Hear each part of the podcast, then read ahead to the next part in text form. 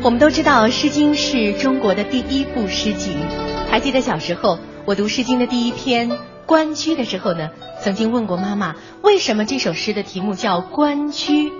妈妈告诉我说，因为诗歌里的鸟儿名字叫雎鸠，叫起来呢会发出“关关”的叫声，所以这首诗叫做《关雎》。许多年之后，当我再读到它的时候，雎鸠的“关关”的叫声。和妈妈当年的话语都会重新浮现在我的脑海当中。我想，这也就是让我们童年的回忆和我们悠远的风雅血脉相融。所以，从某种意义上来讲，《诗经》不只是一本诗集，它还是我们的文化母体，是我们生命的另一个彼岸。首先，就让我们来聆听来自彼岸的雎鸠的呼唤。有请中央人民广播电台著名播音艺术家陆阳，用他的声音与我们分享《诗经·关雎》。有请陆阳。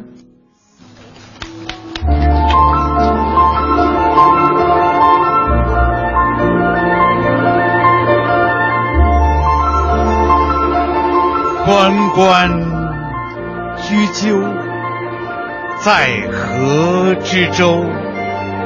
窈窕淑女，君参差荇菜，左右流之。窈窕淑女，寤寐求之。求之不得，寤寐思服。悠哉悠哉，辗转反侧。参差荇菜，左右采之。窈窕淑女，琴瑟友之。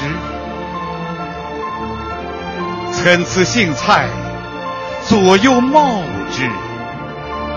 窈窕淑女，钟鼓乐之。